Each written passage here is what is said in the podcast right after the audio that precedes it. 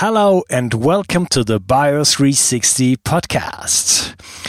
Water, color, and light are key elements to what we call life. Great human beings have been reflecting upon these topics from the ancient Greeks to Victor Schauberger, Goethe, and others. Yet modern science seems to have lost interest in what all surrounds us and what gives us life. My guest is not only an exception, but he is a true pioneer and explorer when it comes to our understanding of water and light. He discovered nothing less than the fourth phase of water beyond solid, liquid, and vapor. Please welcome with me the professor of bioengineering and my personal hero, Professor Dr. Gerald Pollack. Hi, Jerry. Hi, Uncas. It's uh, really my pleasure to be with you. Thank you. And so it's my pleasure. As I said in the intro, you're my you're my hero because uh, I have started like 15 years ago, more or less. I have stumbled upon the topics of water and uh, light and all the anomalies of of water and uh, what makes it move in the body and uh, the function of the heart and this kind of stuff. And I've been like in the void because there was nothing. I was only looking in German and I couldn't find any more information than what I had already found. And uh, well, that changed a few years ago when I started to to look into the English speaking world. And all of a sudden, um, well, I had access to your knowledge and. Um, came across your books and your podcasts and and speeches and so forth. So i'm completely um, yeah. I'm flattered. Thank you. Thank you so much for your kind comments. But please go on. Um, yeah. So we're going to talk about um, something really interesting, but maybe you can just introduce yourself like quite quickly. Uh, okay. Um, well, um, I, I, guess the uh, you know my my name uh, by now. Um, I've been at the University of Washington in Seattle for um, well, I guess fifty years. Uh, just just just now is exactly the 50th anniversary. I started my career uh, studying muscles. I was interested in interested in the molecular mechanism of muscle contraction, and there's a theory that has been out there for many many years. Uh, um, well, more than 50 years, maybe now uh, 60 years, and put forth by um, the n- great Nobel laureate Sir Andrew Huxley. And uh, he was the hero of many people. Um, he he um, he won the Nobel Prize. Um, he was um, he was knighted by the Queen, as Sir Andrew Huxley. He was president of the Royal Society. Every conceivable distinction. Unfortunately, the evidence didn't fit his theory, and and we gathered uh, more and more evidence that also failed to fit the theory. And so we spent a lot of time trying to figure out how muscles really did work rather than a theory that um, didn't fit fit the evidence. And and one thing occurred to me um, one day, and that is all the theories uh, of, of muscle contraction, of, of all the, the variants on, on the main theory, nobody considered the role of water. Actually, there was there was one Israeli scientist who who, who did, but did, people didn't pay a whole lot of attention to him. And you know, muscles are two thirds water, and if you if you do a count, uh, molecule by molecule count. Uh, that is, if you line up all the molecules that are inside a muscle and you start counting, well, 99% of them, more than 99%, are actually water molecules because in order to make up that two thirds volume uh, of, of water, since the water molecules are so small, you need a lot of them. And if you do the count, as I said, it turns out more than 99%. And it occurred to me that how is it possible that any theory of muscle contraction uh, that could be on the right track, how is it possible that water could be ignored? I mean, you're ignoring 99 out of 100 of the molecules and saying they don't count. It, it's as though it's as though the the the muscle proteins are are, are functioning in a vacuum. Doesn't make any sense, but that's the way it was treated. And so this was the beginning of our our turn to to water. And I was um, I was hugely impressed by the work of one Gilbert Ling.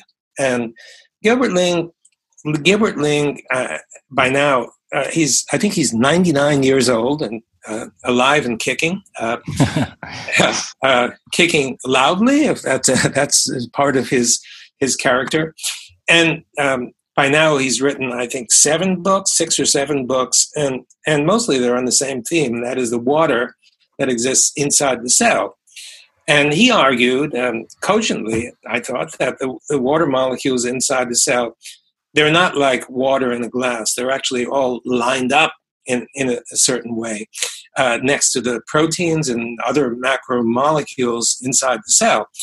And and this was at a kind of turning point in, in my career. I was getting a bit frustrated um, that the muscle field was hardly moving. It seemed that no matter what the evidence, um, investigators in the field maintain their allegiance to this theory, which seemed to me and also many observers outside the field, once they hear the evidence, to be bankrupt, defunct and and so I was ready to open open my mind to the idea that water might be involved in the contraction of muscle, and that's what started uh, our entree in into studying the fundamental properties of muscle and um, of water, I should say. First, as applied to muscle, but but very soon as applied to all of nature. Yeah. As you know, because water is yeah. everywhere. exactly. yeah. yeah. I was I was just yesterday talking with uh, Dr. Alexander Wunsch. Maybe you know him about um, uh, about light biology in this um, these kind of topics, and we were discussing that we ignore we ignore the light, we ignore the water around us, we ignore when we look at the body, we ignore the fascia, we ignore so many things that we that we take for granted and say like it's it's easy, it's like there's it's there's nothing about it, and yet uh, it's the most abundant thing in the universe or in our in our in, on our planet. And uh, it's the most abundant thing in ourselves. And i think so I, true. Yeah and i think that uh, that uh, will tell us uh, something about uh, its importance. It, it, was i think it was the great nobelist albert Szent-Györgyi uh, who discovered vitamin c and had a deep interest in, in water. He had many quotable quotes. And and one of them was that um, the the water is the last thing that the fish would ever notice. there's, you know, there's there's there's so much around, and it's so common that you don't pay any attention to it. It's like the air that we breathe. You know, who pays attention to the air that we breathe? Yeah, exactly.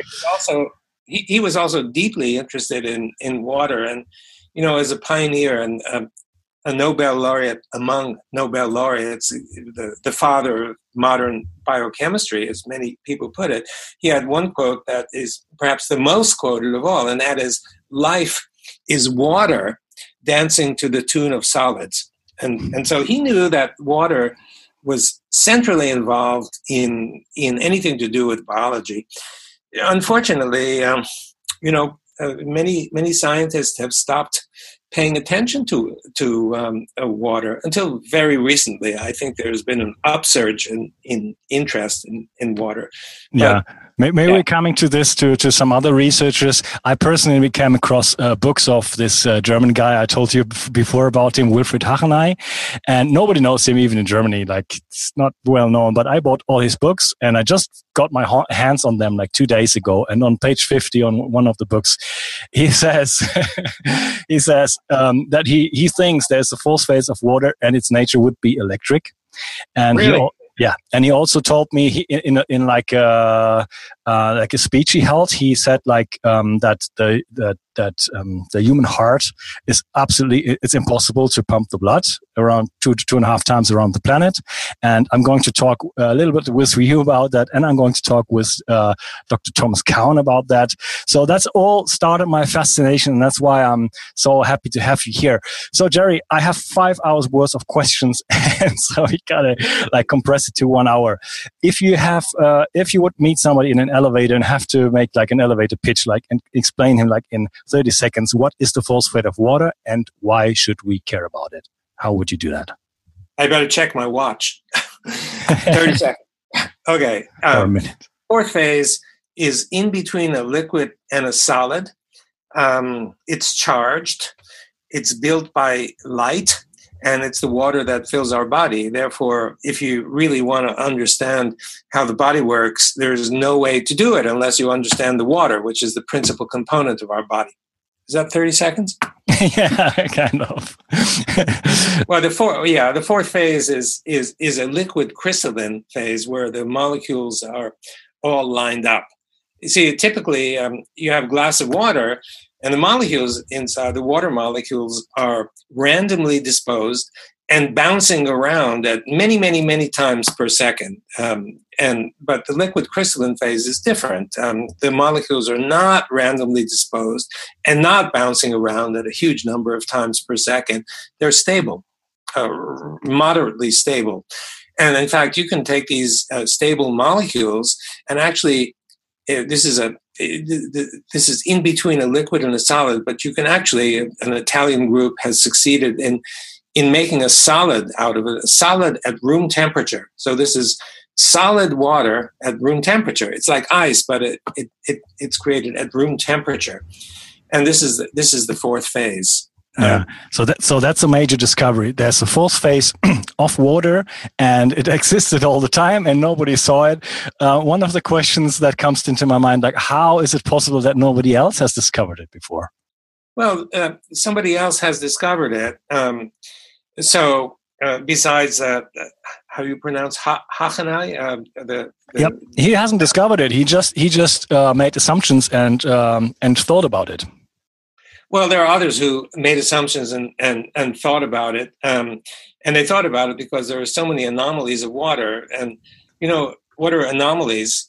Anomalies are properties that don't fit the existing theory, and yep. it's really easy to dismiss them and put them um, on a table of anomalies and then say, okay, well, it's just an anomaly. But what that really means is that all of these anomalies don't fit the theory. And so when you when you have when the number of anomalies grows so large, right now I think it's somewhere between 60 and 70 if i remember correctly there's a website that yeah yeah and yeah. and um, so when it grows so large then it's inevitable that you, there's something wrong with the theory. You can't just have an infinite list of, of anomalies, and and that's what prompted uh, some people, even hundred years ago, to uh, to suggest that there's a fourth phase. But now, as I mentioned, Gilbert Ling uh, did provide evidence for. He didn't call it a fourth phase of water. He called it structured water. Uh, some people still use that term. Some people call it ordered water. We tend to call it fourth phase water for no, no particular reason. We, we did find that, that the structure of the water was different from what Gilbert Ling had, had proposed, but I think it's not it's not fair to say that nobody has provided evidence for it. There have been many people. It's just that um, it's just that the scientific community hasn't paid attention uh, yeah. to these findings. That's all. Yeah. Uh, another one was May, the late Mae Wan Ho, who who also had evidence uh, for. She didn't call it a fourth phase, but an ordered phase of water. Yeah. So you, you talked about organized structure. Um, how does the water actually organize, and where does this um, fourth phase of water? Uh, you also call it easy water. It's um, means exclusion zone where does it form and how uh, what what is that uh, structure that it's actually getting then it forms next to um, so-called hydrophilic surfaces not everyone but many of them if not if not most um, hydrophilic means water loving and uh, you can characterize surfaces like that as um, if you if you have the surface in a horizontal plane and you and you dropped a droplet of water on it, the water would spread out. Unlike hydrophobic surfaces, uh, where the water beads up, for example, Teflon, um, th- those surfaces don't don't create easy water or fourth phase water, but the hydrophilic surfaces do. And what happens is that when when water meets such a surface, the surface molecule, the molecules of water that are immediately adjacent uh, to the surface transform themselves into this ordered uh, fourth phase. And, and it's not just the one molecular layer, um, it's many molecular layers. And our experiments show that the number of molecular layers can be up to millions um, if our evidence is correct, and I have every reason to believe it's correct, it can grow to millions of molecular layers. Is, it actually, is it actually, layers? Like, can I just imagine that, like, like, one layer and then another one on top and another one on top, or is that just the picture that you use for it? I think it's. Uh, I think layers is is um, is is appropriate because the way it forms, um, at least according to, to our evidence, is that a sheet forms, the fir- first sheet next to the hydrophilic surface, that is, the water is, is transformed. Um, and once the first sheet forms, then a second sheet forms on top of that, and a third sheet. And so, so once all of this happens, and typically it can take five or ten minutes for all these sheets to build, it takes roughly, I think we calculated one thousandth of a second per sheet, just roughly, uh, next to many, many of the surfaces um, once once it forms, it's like a crystal. As I said, a liquid crystal. It has a honey-like or raw egg white-like uh, character uh, to it. If you look at the sheet from um, from at, a uh, on an axis that's perpendicular to the plane of the sheet, you'll see hexagons, a wide array of hexagons. And then the, the next sheet, as it forms, is again the same the same hexagons, but shifted very slightly from the first one in order to make them stick together. And the next one is is the same. And when you add up all these sheets, you have the that is the fourth phase.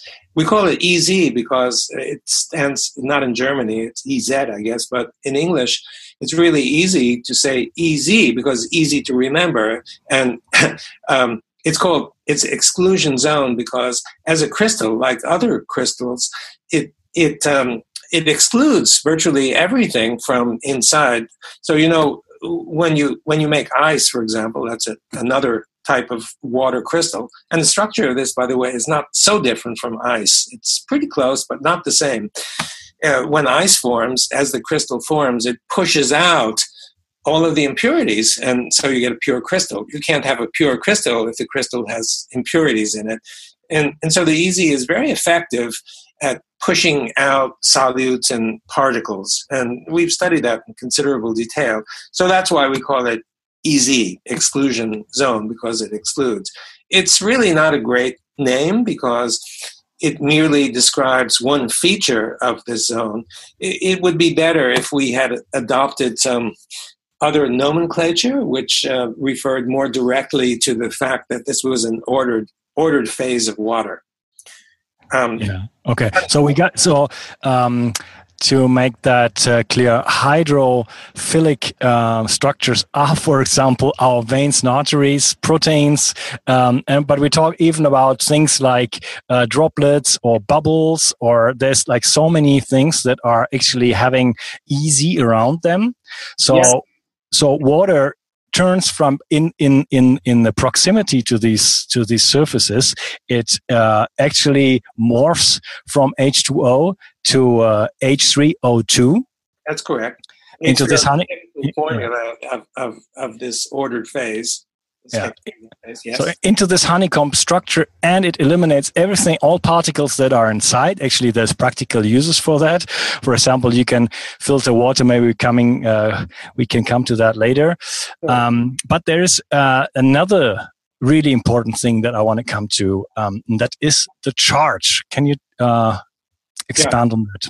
Yeah, sure. So, um, so the water molecule, as people know, is it was H2O or, or otherwise H plus OH minus, and um, which equals H2O. So um, we found through many experiments that the way that this particular water builds is that is that the water molecule basically breaks up in, into the OH minus and the H plus. And the OH minus uh, is, is built into those hexagonal sheets. It's it, the, it, the hexagonal sheet forms uh, from OH minuses that, that stick together. Meanwhile, the H plus is left lonely, sitting in in in the water beyond the EZ, and, and just sits there. And so, so you have as the EZ forms, um, it it carries the negative charge, and the positive charge is beyond the easy left in the water. So as this as this builds up, you have an increased separation of charge. It's kind of like a battery, you know, and you want to charge your cell phone battery, you stick it into a receptacle and it gets charged. And the charge is basically the sep- separating uh, plus and minus uh, in, in the rechargeable battery. And then that energy can get used. And the process is much the same. Uh, as easy water builds, inevitably it could it carries negative charge and the region beyond carries positive charge. There are some exceptions, but I, I think probably you have many more questions, and so we don't need to get into it. But it's like a battery, and and um, and this battery, it seems more and more the evidence that this battery is a, a, a source of energy for your body, just like um, your battery is. Your cell phone battery is is the source of energy, um, temporarily for for your smartphone yeah. So so I got I got uh, in my veins, for example, I got around the the structure. I got the negatively charged easy water, and inside I got the positively charged bulk water or blood. Yep. Which repel each other, and we can maybe later talk about that, if that might have something to do with blood flow. But um, can I actually measure that charge? Can yes. I just take my multimeter, like I mean, maybe a more advanced one in the lab, and just like put the diodes in and uh, measure how much it is? Yeah, you you can do that if you have the proper electrodes. Um, a simpler way is to measure the pH, and um, and the simplest way to do that is to use something like um, uh, like litmus paper. You know, it turns color when you stick it in. Uh, acid, acids one color, bases another color, and so on. Yeah. All the gradation of colors, and the same chemicals that are, are are put into the paper, the litmus paper, to give you that that um, uh, capacity. They come soluble. In other words, dissolved in water. And so you can take a little droplet of that stuff and put it into whatever you're studying and the local pH value is given by the color, and we use that all the time. Um, you can compare it to an ordinary pH meter, and it basically gives the same result. But it's really easy. It's so easy to use it because seeing a color is so is so simple. So anybody anybody who has uh, access to to um, to those pH sensitive dyes, and you can get them from any chemical company, uh, can measure the pH. Uh, it's really easy, and measure the separation of charge. But but yeah, can, not, maybe not many people know actually that there is a relationship between uh, pH and charge, and uh, there's like guys like Jerry Tennant, for example. Uh, he talks. Um, a lot about these things. And for example, he claims that six, six cells have always a less negatively charged, like a lack of easy water in your terms. Is that uh, correct? No, that's, that's absolutely correct. And um, this is so, so critically important because well, let me back up a step. So, those people who know something about uh, cell biology or biochemistry and such will know that if you if you stick an electrode into a cell, um, any cell, you get a negative negative electrical potential, in, implying negative charge that's in, inside the cell. And the prevailing view as to why the cell has this negative charge is that the membrane that surrounds the cell is pumping ions, uh, certain ions out of the cell and other ions into the cell, and there are also special channels for for these ions to flow. And and somehow, when you add all this together, the cell becomes negative.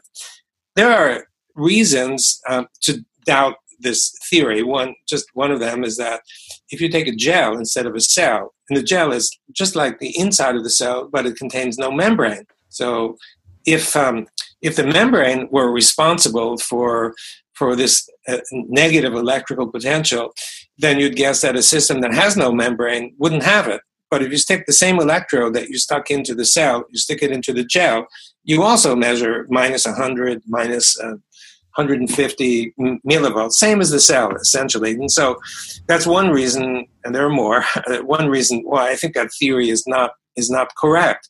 Another simpler theory is that the reason, the reason the cell has negative electrical potential is that the water inside the cell is easy water, and easy water has negative charge. So obviously, if you take a sack of some sort and fill it with contents that have negative charge, and you stick an electrode and you're going to measure a negative electrical potential. And then we come to Jerry Tennant. Um, And uh, his contention, and that's confirmed in the literature, that sick cells have less negative electrical potential. Well, in our terms, what that means is it has less easy water. It's deficient exactly. water. And easy water uh, is necessary for everything the cell does. Every protein in the cell is surrounded by easy water because, well, easy water is what makes up the water inside the cell. And in order to get function in a cell, it's, it's basically, it centers on the protein. But it's not just the protein, it's the protein plus the easy water that surrounds the protein. That's the normal state. And when proteins undergo a folding from, let's say, an extended to a, a contracted state, um, to, that's the function of the cell. Like, for example, in a muscle cell, you, you uh, w- will get some protein folding that is responsible for the muscle contraction. In a nerve cell, you'll get a different kind of uh, protein conformational change or folding again, that's responsible in this case for information transmission, et cetera, et cetera. The protein, yeah. but actually, it's the proteins in the water are responsible. If you don't have the water or enough water, the protein finds itself in a state, an unusual state, and the proteins don't know what to do in this unusual state. And instead of folding to give rise to function, it will say misfold and give rise to pathological function or no function. And so the easy water which is, you might say, the equivalent of hydration. Uh, easy water is absolutely critical for function. And so, sick cells, if they have less easy water, they're, they're going to be sick and they will have not as much negativity, not as much easy water, not as much negativity inside the cell. So, I think I'm right on with, with Jerry Tennant and his pioneering work. Yes, absolutely. Yeah. So, does the cell actually um, get energy from the easy water? Yes, I think it does because um, um, because it constitutes potential energy. You can imagine you've got a, a bag, and the bag is full of negative charges, and negative charges repel each other. They want to get away from one another, and this is potential energy, uh, ready just just ready to be unleashed, and um, and I think the evidence that we have is that this energy is unleashed and to basically to help with protein folding. And and and so this is the energy or at least this is part of the energy that drives the work of the cell. Everybody says it's atp um, yeah. Um, and and um, it's not widely known but in gilbert ling's books he he um, brings up the the concept of when when the high energy bond of ATP was first elaborated, another paper came out soon after that saying the guys who discovered this made a mistake, um, and and and it, it was a mistake that that people, unless you were an expert in the field, you wouldn't see it. But they challenge the point of view, and Gilbert Ling brings up this challenge and reminds the reader that nobody has ever commented on the challenge. Uh, people have simply accepted the idea that ATP is is the store, the high energy bond, and the ATP uh, stores the energy for for everything that we do. There might be something else than only biochemistry happening in our cells, and even as a like a like an adolescent, I would question that like a piece of uh, of bread that I take in the morning with some spread or something like that can actually make me laugh, uh, write poets, dance, um, make love, or whatever. You know, it, that kind of it just doesn't doesn't fit in my in my understanding in my int- intuition that this actually is giving me all that energy to do everything I'm actually capable of. So. Well, uh, let me challenge that. Why, um, why, why not? Why would you think that electrical energy has a higher capacity to do that. I, am with you, but I'm just tickling. Yeah, I'm, I'm yeah, I, yeah, yeah. I'm talking about the biochemistry that that that the creation of ATP from from from a from a piece of bread is not enough to actually make me make me run. That brings me to the next question: How is actually uh, easy water created? What is actually making it? Ah, this is a wonderful question. Thank you for asking. So we we have the same question, and we we scratched our collective heads uh, for a long time figuring out where the energy came from because you can't get something for nothing, right? If you want to charge your cell phone battery, you plug it in and you get the electrical energy that that comes from other kinds of energy. You know, it's a it's a it's a chain. You you get the electrical energy to um, uh, charge your your your battery and such, and and uh, and so separating charge and creating order, which is what we're talking about, you, you can't get that from nothing. You need energy to do it. In, in nature, in order to build order from chaos, you must put in energy. And um, a good example of that is is cleaning up your office. You know, your office gets messy as you as as is my office, and in order to to declutter and to to or, organize stuff, I need to take some time and energy to do it. Um, and it's the same thing with with essentially all of nature. If you want to go from chaos to order, you must put in energy. It's a fundamental uh, tenet of, of thermodynamics, and and so so we knew that the, there had to be energy from somewhere in order to separate the charge and build the order, and we couldn't figure it out. Finally, um, the person who sort of helped us figure it out is one of the many undergraduate students that we have working in the laboratory. They like to come in the lab because it's kind of a free thinking place and and and they can express their creativity. But I tend to give them uh, assign them. I give them a choice of two or three projects, and the idea is they should do them. But this guy didn't do it. He uh, he didn't follow my orders, so to speak, and he was he had a chamber on on the bench and um, and he was looking at the exclusion zone, fourth phase water next to um, um, Nafion, next to a polymer of some sort, which is our standard. And he saw a lamp sitting over on his right side. It was a gooseneck lamp, and he thought, "Hey, let me shine this on the chamber and see what happens." And he called me in to show me. It was it was really astounding because the region of the exclusion zone that received the light grew it didn't just grow by 10%, it, it grew by a factor of like three times or something like that. Huge.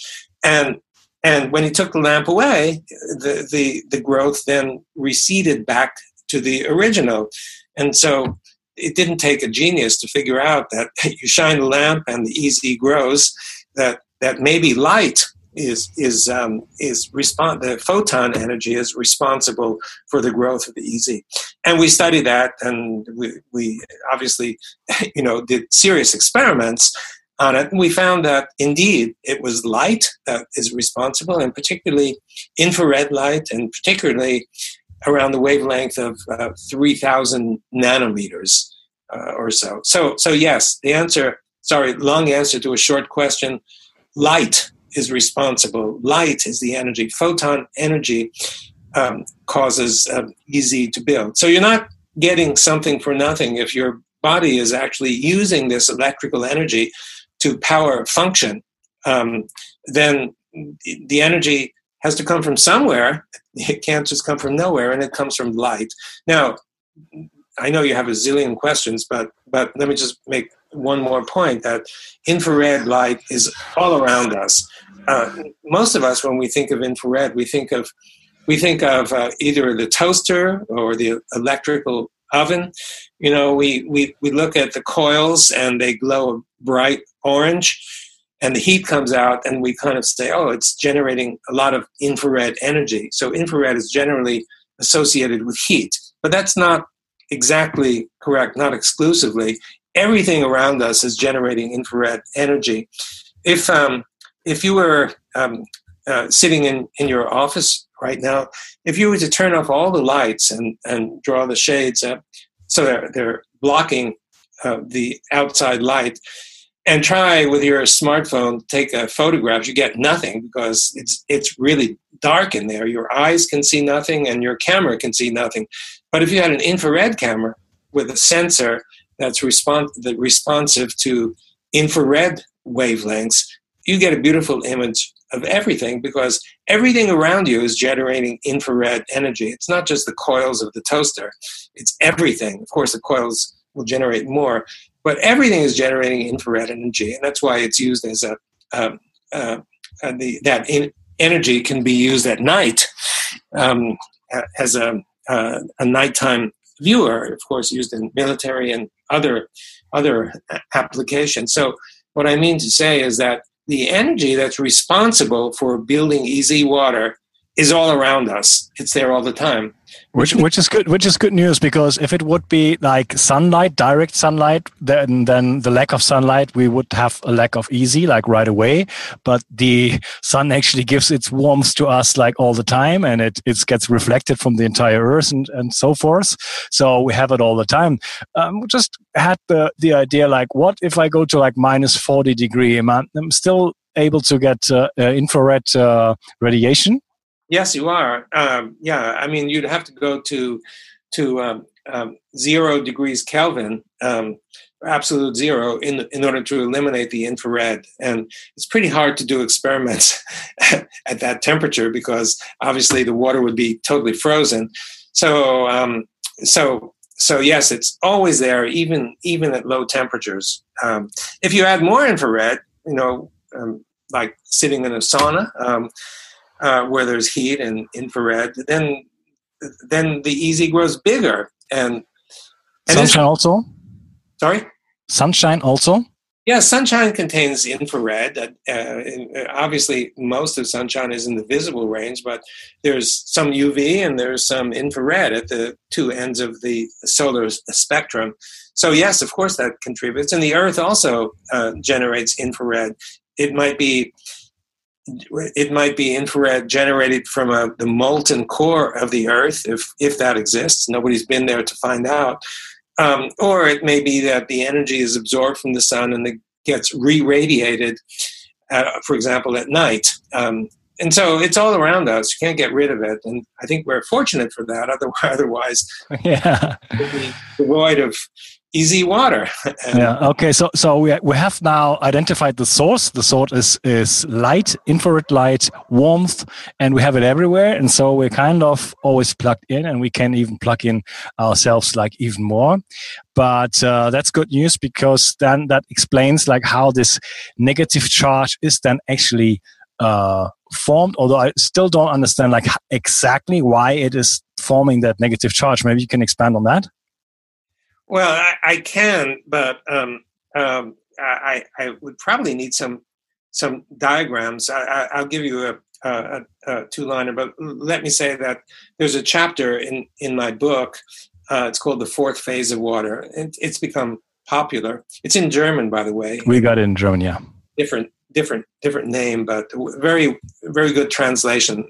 I'm told, and and it describes it in detail. But so so um, just a, a, capsule, and uh, again, please forgive me without diagrams, it's not so easy, but you, what happens is you, you, start with either a surface or some previous, uh, um, previously built layers of EZ water, and then you have a water molecule. And the water molecule is like a, a, dipole and it's got the oxygen is negative and the hydrogens are positive. and so in, in the right configuration if you approach the water molecule from a certain direction what you'll see is a minus and a plus um, and, and, and this dipole uh, then if it's near an existing ez what happens is it will look for opposite charges so if you have let's say a minus on top and positive at the bottom, it's going to look for a positive at the top and a negative at the bottom and latch on, it sticks on because um, those two charges see their opposites and they want to stick. And once they stick, the bonding pattern of that water molecule changes enough so as to release one of the, the, the, pluses, one of the hydrogens, and that's released into the regular or bulk water. And so that's molecule by molecule, that's how the EZ builds and it's very natural. It doesn't doesn't require anything exotic. It's just um, it's just a basic uh, electrostatic theory. Plus is attracted to minus, and minus is attracted to plus. That's all. I would like to get into some of the practical uh, applications of it. And before we start with that, actually, you mentioned it's kind of a free energy. Isn't that something that we can use even in the, like a bigger scale, like beyond the body? Totally. Uh, so, so you can imagine you can imagine that if you put one electrode in the negative EZ, and another electrode in the positive water beyond the EZ, you have a potential difference. And if you connect this potential difference to a load, it could be a, a motor, it could be a light bulb, anything that uses electricity. Uh, it, so you can you, you can run a light bulb like an LED from from it. Yes, we've done that. Uh, we we um, it's on some of my um, um, some of the uh, some of the podcasts that have videos uh, or some slide presentations. I, I, I tend to show it many times, so we know it works. Um, and the, so reason it, it doesn't sound it takes so much to make like actually uh, like uh, like a decent energy um, machine out of it. Yeah, well, Uncas, it's not it's not so simple. You know, we've demonstrated it in the laboratory. It works works very well, but to make it practical, um, you know you you need to demonstrate that you can build up the energy so that you get a lot of energy not just the amount that you could get in the laboratory. That's a challenge and and these kinds of challenges are are not so simple. We have a company uh, that we started that um, is is uh, developing not only uh, energy harvesting from light which is actually it's so simple it just uses water which is renewable um, but also filtration. Um, and um, the limiting factor in all of this, we're making good progress, but the limiting factor in all of this is getting enough investment um, money to to tackle the technological challenges. So the company yeah. is called the fourth phase in INC for, for the number four, um, and yeah okay so, so so you're already on it because uh, i mean that might be the future you know? I mean that sounds like the ulti- ultimate uh, solar panel. I think so uh, because it doesn't deplete the earth of its natural resources you don't don't exactly. need semiconductor material it's just water. So yeah, um, yeah I, I think it has huge potential and it, it opens up a new way of thinking uh, also you know? Once you start with that then other things will will fall into place and uh, it's it's going to be a shift in in yeah in thinking how we understand uh, uh life on earth energy and human biology. So um, how can I actually in- increase the amount of EZ water in my body? Is that actually something I'm I'm I'm looking for, or is EZ water always in the perfect state in my body, and I don't have to actually care? No, you absolutely uh, uh, can can do that. Um, so there are a half dozen simple ways to do it. Um, just uh, quickly, I mentioned sauna. Um, you go into the sauna, your muscles are aching, you've got a headache, you're tired, whatever and you absorb the heat, which is basically absorbing the infrared energy, and that infrared energy builds EZ water. You see, and you feel good when you get out. Um, I've had this experience myself in Finland and Russia, and and it, it, really works. And I think the reason it works is beyond just uh, psychological. It's that absorbing all this infrared energy builds EZ water, especially in places where it's deficient. It builds up, and then you function better. So that's one simple one. Yeah. Uh, okay. So, so, so that's that's still radiation. What is about like taking external sources of EZ water? Um, um, thinking of, for example, food, vegetables, fruit, or what is um, actually with other waters like spring water, like um, uh, vortex water, energized water, this kind of stuff. Is that actually, if I if I have like a nice uh, spring, is that actually containing already some sort of EZ? And do I want to take that? Yes, absolutely. Yeah. So, um, uh, yeah, um, spring waters.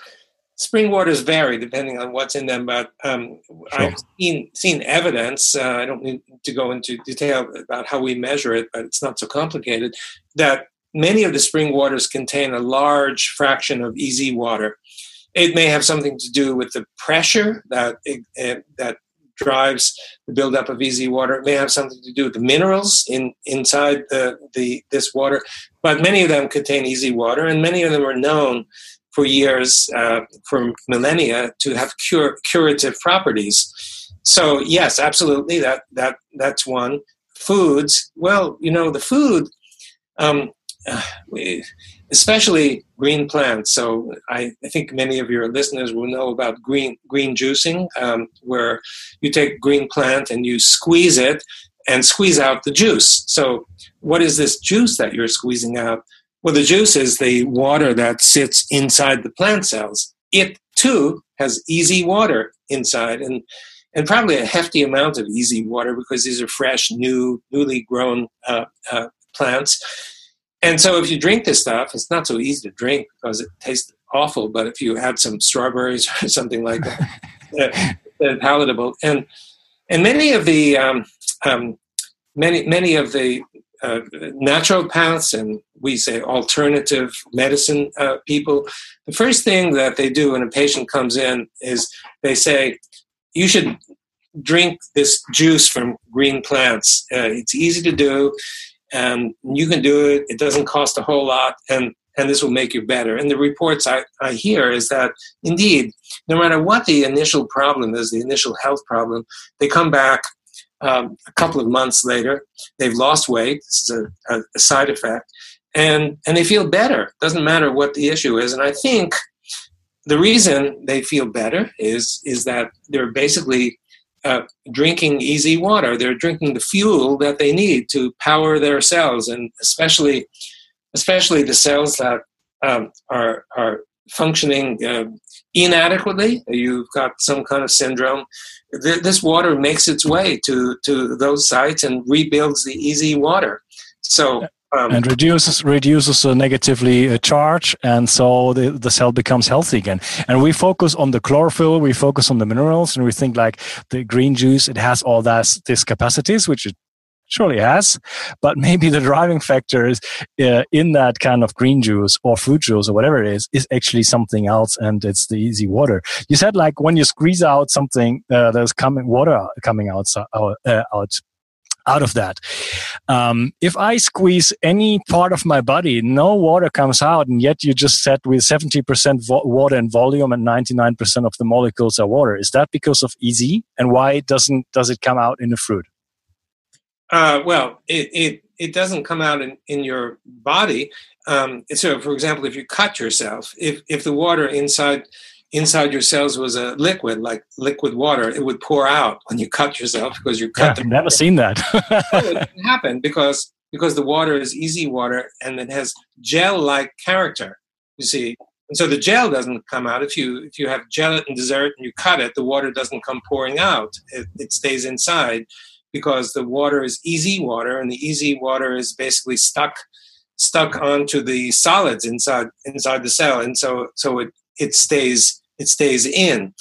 Um, but um, I think I'm deviating from from your your quest. What was the original question that you? Yeah. Anyway, um, um, uh, it's, it's, you already answered it. We're in the kind of practical things like uh, we talk we were talking about juicing and um, uh, if I can get EZ from food and um, yeah the question is do I actually really want to to take that in on a regular basis? That's something that you would well, recommend to to yeah. just build up my negative charge in my whole body and then to get healthier from that. I think so. I think um, the, the I've never seen clinical studies on it, but anecdotal studies certainly suggest that. And the reason it comes out of the plant is that you're exerting pressure on the plant. You're basically tearing up the plant and, and, and squeezing out this kind of gel like water, which has a consistency of kind of like raw egg white. Um, and, and so that's the majority of what you're squeezing out. And that's why you can you can get it because of the squeezing. For me, the whole thing is like I mean, anything you study in biology, chemistry, uh, about the world, actually, the more I get into the details, the more complicated it gets. Yet I have the feeling the easier the things are getting, the more we're actually coming to the truth. That is something that I always felt my entire life. So I, I was going actually from one level uh, to another level of a deeper understanding. And the easier things are getting, uh, I have the feeling we're getting more to the truth when it comes to health, we're talking about tens of thousands of diseases, and there's so many factors and nutrition and poison and toxins and there's so much stuff to consider. And of course in my podcast i talk about a lot of these things but the question i want to raise is is it all that complicated? Or is it actually uh, down to something as easy as EZ water? Well you know um, you're asking perhaps a person with a lot of bias. for for years, um, the, the, philosophical view of science stems from Occam's razor, uh, the Occam's razor principle, which actually came from Newton. Occam was talking about the existence of God, and uh, I think he was 14th century or 13th century or something, and and he came up with a principle that if you want to want to find out whether God exists, you have if you have two hypotheses regarding the existence of God, the simpler one is likely to be the one that prevails. And Newton knew about this principle of simplicity and and he converted into a scientific principle saying that if you have two hypotheses about how things work one is complicated the other is simple the simpler one is likely to be the one that's correct and that principle pervaded science uh, up until roughly 100 years ago uh, 100 years ago, we had relativity, we had um, uh, quantum mechanics, and intuition kind of disappeared in, in science. Um, uh, th- these, these concepts are, uh, especially quantum mechanics, is mathematics. It's abstract mathematics, and there's no there's no intuition that's that's behind us, which means it's not simple. Uh, usually, when we think of simplicity, we think of cause and effect. So my entire career is motivated by an attempt to find simplicity. If you have a complicated hypothesis, um, every experiment that you do will be hard to interpret um, because if the complicated if the complicated idea about nature is not correct, and I agree with you that very few of these complicated ideas are destined to be correct, then you'll never get simple explanations to experiments. So it looks as though science becomes increasingly complicated. And, and, and I, I think the most noble pursuit is to look for simplicity.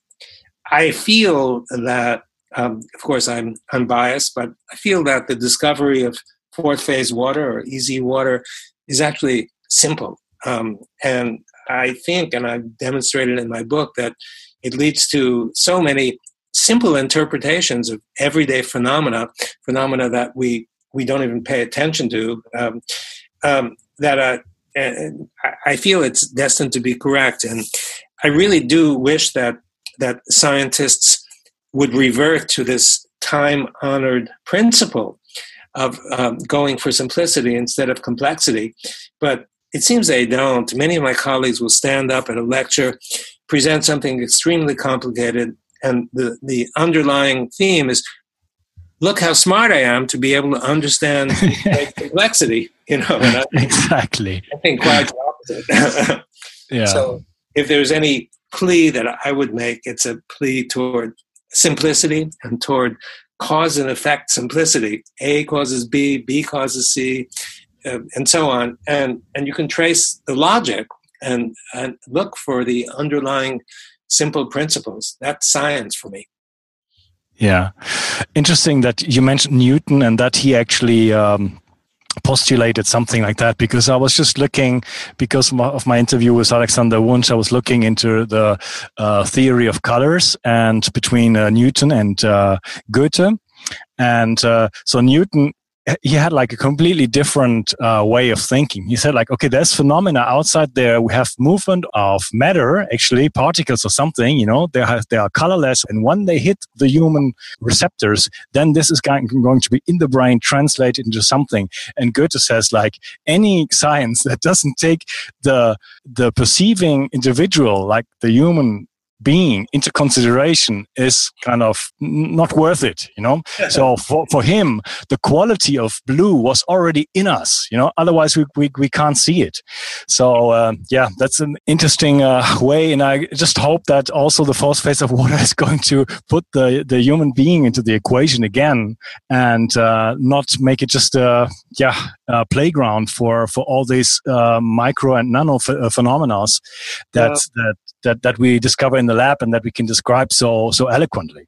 I think it will and one of the reasons why i think it will is i think that EZ water uh, is the substrate for information. Um, uh, and and see most people will discard the concept that water could could retain or receive or even emit information despite the fact that there's huge evidence in favor of that, empirical evidence. And one of the reasons that why it's discarded is, is the idea that water consists of randomly oriented molecules moving around at a furious rate. There's no way that information could be stored. But you see, if you have EZ water, which is a crystal, crystals can store information. And in the case of EZ water, which is basically a three dimensional array of oxygens and hydrogens, if you could affect, let's say, one of those oxygens um, of many uh, in some way, just like in a computer memory, you can affect a, a, molecule of, of silicon. You can either have one state, like uh, zero or, or one, or another state.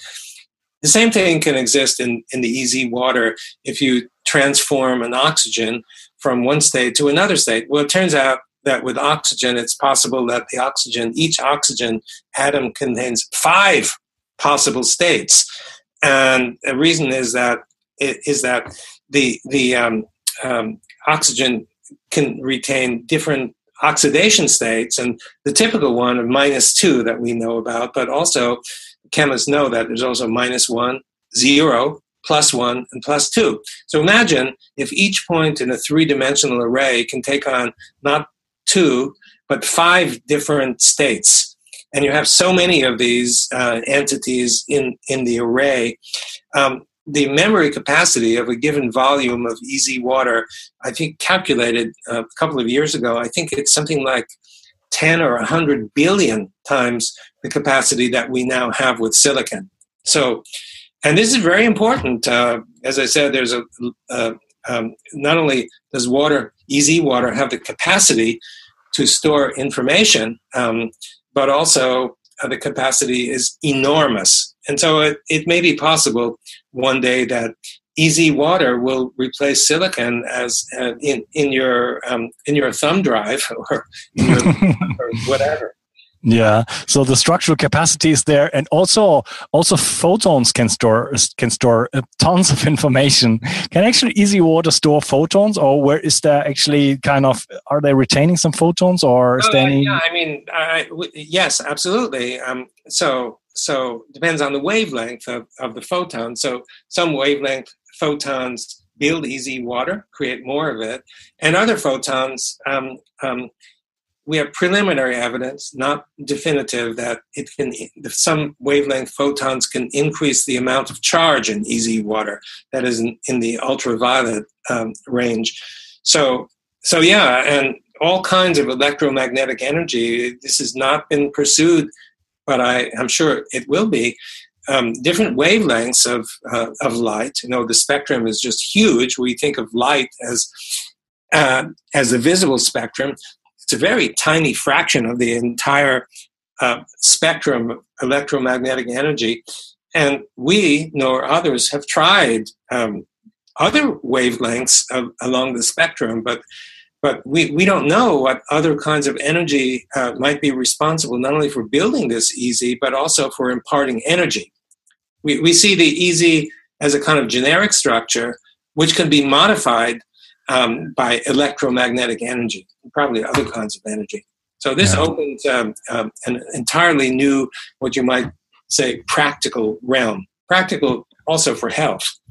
Yeah, and it also opens maybe the realm for like a different view of how things are working and moving a little bit away from that kind of mechanical view that we have on us, how the world uh, actually uh, works and puts the focus more on energy, light, water, and uh, these things. Jerry, I want I really want to respect your time. Um, maybe uh, as a last question, what is uh, what are you working on right now? What's the future of of EZ Water? What is what what do you got in your mind right now? Uh, so many things. Uh,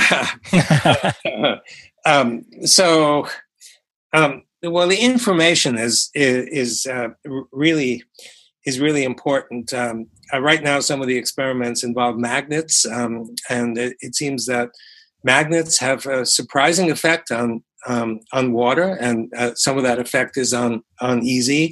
North Pole and South Pole exert different effects, and the, the major or a major underlying theme is to try to figure out exactly how this and memory are created because um, um, it, it, seems that they must be so important in the functioning of the cell that is the distribution of information in a muscle cell and a brain cell are probably going to be quite a quite a bit different. And and we want to know we we want to know details and we want to know how exactly that energy can be changed. And and so this is um, this is one of the subjects that interests us a whole lot and uh, it's a real challenge because um, we we don't yet have a specific enough hypothesis to to get there. Also, there are practical things that uh, we're trying to develop. As I said, our our company um, is fairly recently formed, and and we're looking for more investment to develop some of these ideas that stem from the basic science to build them in a practical way for the world, because the world is badly in need of energy, renewable energy, and it's badly in need of um, of producing water that is free of of all the, the poisons and uh, pharmaceuticals and such that that we drink every day. And there are effective filters like reverse osmosis, but but these filters um, use huge amounts of energy, and only those energy-rich uh, countries can can afford to, like Saudi Arabia, for example, to use it. And, uh, and the, the way we do it is to actually pull out the EZ water, which is practically um, um, solute free or particle free. It gets rid of the bacteria, whatever. Um, but but trying to do this in in an effective and practical way requires a lot of technological development. So we'd like to make that available for the world. And um, so those are those are a couple of the areas. Um, I've got another book coming out that deals with um, um uh, this is l- less experimentation and, and more um, thinking, although some experiments, and it deals with uh, subjects like um, what's the nature of, gravitation, um, why does the Earth spin on its axis, um, how how do birds really fly, uh, what makes weather. so, so there's a lot of stuff, and and um, you might imagine that that the concepts that are brought forth uh, don't necessarily follow the mainstream views and i'm excited about that so whenever i whenever i have a bit of spare time i progress with that book i hope it will be out within a year Amazing, so and I hope we get we will get the German translation. I mean, I can read it in English, but not everybody can. Um, yeah. By the way, I'm going to make kind of a uh, short translation from this episode, so other like okay. only German speaking Germans can actually listen to this also. Okay. Jerry, that's amazing. I mean, your new projects, uh, you're going try, you're going to try to solve two of the biggest problems we actually have in the world. I mean, not not not any less than that. Um, so I think your discovery has like huge implications and really opens my mind. And I hope I only hope that it opens the mind of so many people and that there will be things developing out of that that we can't even imagine right now. Well, thank you, Uncas. I, I, I think so too. I, I I really think that this is so central and and it uncovers a whole lot of of new principles of physics and chemistry that I think um, uh, could be really really useful. So, but and thank you for uh, being such a great interviewer. I, I really appreciate that. Um, oh, thank you. it makes a big difference. Um, and um, um, I, am not sure if we're online or offline, but but if you can, if if you could could send me that that ha, ha, Hacheney or the fellow Hackney, uh, you yeah Hacheney, yeah. Uh, is there anything in English that you? No, could... no, that's the thing. It's everything in German, but I can I can no, I don't want to put you to work. No, you don't have to translate anything. I uh, can just like if I'm because I'm going to I'm going to Indonesia tomorrow and I'm going one I'm going to take one of his books and I'm going to give you some excerpts. I send them to you. Thank you. That put them be- in a translator and just to, to give you an idea of what's going on there and what what he has been writing like 20 years ago. I don't know. Yeah, especially about his idea of a fourth phase and that's electric. That would be really helpful. Uh, yeah yeah. He just mentioned that his his work was about levitation and like a new physics of levitation stuff like that. Oh, that's um, of central interest to me. Uh, it's part of my new book, also levitation. Ah, uh, so uh, I, I, think this is a guy I should read. I should probably learn German just to read his book. the thing is, you can like scan it and then put it into a translator, you know, and maybe get some some use of it. You know. Is he still around, or is he? No, he's he's he's dead. I wanted to get his son on the show, but he's not responding to me. Oh, I'm sorry. Okay, Mr. Friedrich Hacheney, if you listen to me, come into my show. We're deeply interested. Yeah. Yeah. Okay.